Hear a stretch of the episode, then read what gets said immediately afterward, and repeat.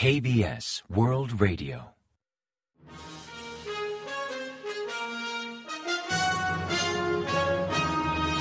Informativo de KBS World Radio. Bienvenidos un día más al informativo de KBS World Radio. Les habla Javier Castañeda y tras el saludo les avanzamos los principales titulares del día 4 de diciembre. Defensa aprueba con éxito un cohete espacial de combustible sólido. La Fuerza Naval culmina satisfactoriamente un ensayo de misil guiado SM-2. Pyongyang afirma que Seúl suspendió el acuerdo militar para promover el sentimiento antinorcoreano. Corea del Sur se compromete con 21 países a triplicar la energía nuclear.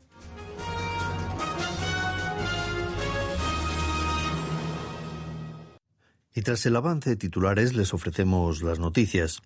Corea del Sur probó con éxito el lunes 4 un cohete espacial de combustible sólido en aguas próximas a la isla de Jeju. Se trata del tercer lanzamiento de prueba de este vehículo que portaba un satélite artificial de uso comercial después de los efectuados en marzo y diciembre de 2022. El cohete espacial probado anteriormente carecía de etapa de propulsión y llevaba un satélite simulado. Sin embargo, esta vez instalaron la primera etapa con sistema propulsor y un satélite real de pequeñas dimensiones fabricado por Hanwha Systems. Dicho satélite de unos 100 kilogramos de peso cuenta con radar de apertura sintética y orbitará sobre la Tierra a una altura de 650 kilómetros respecto a la superficie planetaria. En cuanto al cohete espacial, el Ministerio de Defensa destacó que usa combustible sólido, que presenta una estructura simple y es más fácil de almacenar, además de abaratar los costes de lanzamiento. Dichas características lo convierten en el vehículo ideal para lanzar satélites de observación y reconocimiento de órbita baja, pues son relativamente más ligeros. Corea ha finalizado con éxito el primer ensayo de un misil guiado buque-aire SM-2 con objetivo real. La Fuerza Naval realizó el ensayo el 1 de diciembre en el Centro de Estudios Oceánicos de Samchok de la Agencia de Desarrollo de Defensa.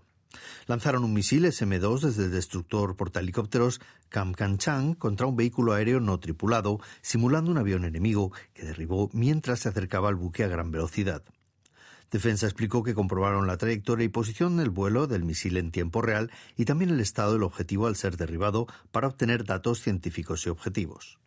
Hasta la fecha esas pruebas solían realizarse en la instalación de alcance de misiles del Pacífico, centro de simulacros de artillería en Hawái, Estados Unidos, pues Corea del Sur no contaba con un lugar para probar misiles guiados de medio largo alcance, ni tampoco con un sistema de comprobación. En este sentido, destacan las mejoras del Centro de Estudios Oceánicos de Sanchok que permitirán probar otros tipos de armamento a futuro. Pyongyang asegura que Seúl decidió romper el acuerdo militar intercoreano del 19 de septiembre de 2018 para hallar una salida a la crisis de gobierno, haciendo responsable al Ejecutivo surcoreano de la ruptura del pacto. En un artículo de opinión publicado el domingo 3, la Agencia Central de Noticias de Corea del Norte destaca que el gobierno de Corea del Sur suspendió el acuerdo para generar hostilidades en la frontera e incitar al régimen norcoreano a tomar acciones militares, gesto que calificó de vieja estrategia de los gobiernos surcoreanos de tinte conservador.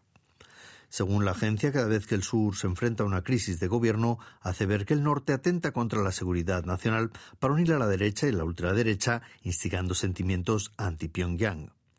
Corea del Norte criticó la administración de Yoon Suk-yeol por incumplir reiteradamente el acuerdo militar intercoreano del 19 de septiembre, con las maniobras combinadas entre fuerzas surcoreanas y estadounidenses, la activación de un grupo de consulta nuclear entre Seúl y Washington y la reactivación de altavoces en la frontera con discursos anti-Pyongyang. Corea del Sur y otros 21 países han acordado triplicar la producción global de energía nuclear para 2050. Según informó el Departamento de Energía de Estados Unidos, un total de 22 países expresaron dicho acuerdo durante la Cumbre Mundial sobre Acción Climática de la 28 Conferencia de las Partes de la Convención Marco de Naciones Unidas sobre Cambio Climático o COP28. Dichos países reconocieron el papel clave de la energía nuclear para lograr cero emisiones netas de gases de efecto invernadero hasta 2050 y mantener un máximo de 1,5 grados el aumento de la temperatura global. También se comprometieron a ampliar la inversión en energía nuclear y apoyar el desarrollo de pequeños reactores modulares y de reactores avanzados, además de fomentar un uso seguro y sostenible de las centrales nucleares, de sumarse a los principios de no proliferación y de adoptar las medidas oportunas para gestionar los residuos de combustible nuclear de forma responsable. Como países firmantes del acuerdo figuran Estados Unidos, Bulgaria, Canadá, la República Checa, Finlandia o Francia, entre otros. Según informan Andariel, una organización de hackers conectada a Corea del Norte robó información relevante de una empresa surcoreana de defensa. El Departamento de Apoyo a las Investigaciones de Seguridad de la Policía Metropolitana de Seúl confirmó que dicho grupo hackeó el sistema de varias compañías privadas de Corea del Sur entre diciembre de 2022 y marzo de 2023 usando un servidor alquilado a nombre de terceros. La policía explicó que la información sustraída, un total de 1,2 terabytes, incluye datos relacionados con armas láser antiaéreas. Las investigaciones realizadas hasta la fecha en colaboración con el FBI de Estados Unidos confirman que Andariel tiene su sede en la zona de Ryukyong-dong en Pyongyang y que sus hackers accedieron a dicho servidor en hasta 83 ocasiones. El mismo grupo atacó los servidores de tres empresas surcoreanas con programas ransomware, de las que obtuvo 470 millones de wones en bitcoins a cambio de restaurar los sistemas. Parte de esa suma fue transferida a la cuenta de una mujer de otra nacionalidad para blanqueo de capitales que finalmente llegaron al régimen norcoreano. Medios estatales de Corea del Norte afirman que su satélite de reconocimiento militar ya ha comenzado su misión. Según informó el domingo 3 la Agencia Central de Noticias de Corea del Norte, la oficina a cargo del satélite de reconocimiento militar norcoreano Marik-1 comenzó a operar el sábado 2. En dependencia del Centro de Control General de la Administración Nacional de Tecnología Aeroespacial de Pyongyang, realizaron sus tareas como una oficina de inteligencia militar independiente. Al parecer transmitirán la información del satélite al departamento correspondiente de la Comisión Militar Central del Partido de los Trabajadores, a las principales unidades militares y a la Oficina General de Reconocimiento del Ejército Popular de Corea del Norte. El Ministerio de Defensa de Pyongyang mostró expectativas en elevar su preparación y su poder de disuasión bélico-militar, pero hasta la fecha no han revelado ninguna foto del satélite norcoreano. El Banco de Corea prevé un menor impacto del efecto China y descarta una atracción como la que el gigante asiático solía ejercer antes en demanda y exportaciones, invitando a replantear la estrategia de comercio exterior de Corea del Sur hasta la fecha muy dependiente de ese país. En un informe sobre los cambios surgidos en China, califica de limitante el impacto de China en Corea del Sur a futuro, considerando la evolución de la economía china. En concreto, destaca que a mediados de la década de 2010, China pasó de centrarse en inversiones inmobiliarias como motor de crecimiento al consumo y desarrollo de nuevos sectores. Esa transición llevó a un estancamiento del mercado inmobiliario y de sectores convencionales como la producción textil y el ensamblaje de computadoras, al tiempo de apostar por nuevas industrias de tecnología punta, como vehículos eléctricos, baterías secundarias y energía solar.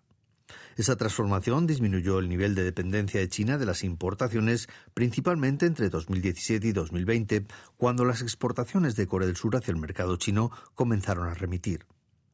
Por otra parte, el Banco de Corea destaca que el menor impacto del efecto China en la economía surcoreana también obedece a la mejora de competitividad del país vecino en producción de bienes intermedios y tecnología. En este sentido, anticipa una feroz rivalidad entre China y Corea ante la emergencia del gigante asiático como uno de los mayores exportadores de coches eléctricos del mundo. En consecuencia, el Banco Central llama a redefinir la estructura de comercio exterior de Corea del Sur, que actualmente depende en gran parte de China, urgiendo ampliar las exportaciones a dicho país a bienes de consumo.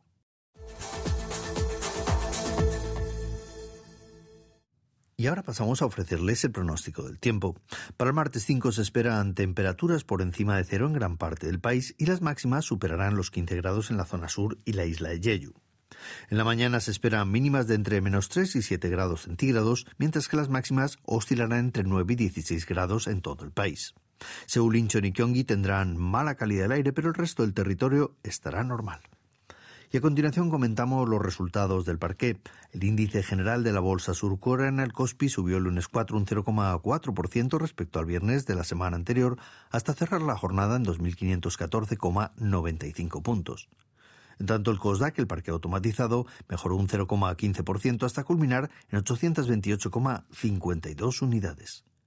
Y en el mercado de divisas, el dólar se debilitó al empeorar el indicador de gestores de compra o índice PMI del sector manufacturero estadounidense y también por los comentarios de la Reserva Federal a favor de la expansión monetaria.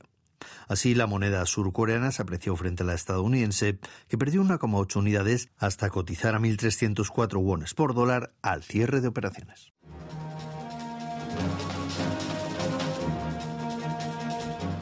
Y hasta aquí el informativo de hoy. Gracias por acompañarnos y sigan en la sintonía de KBS World Radio.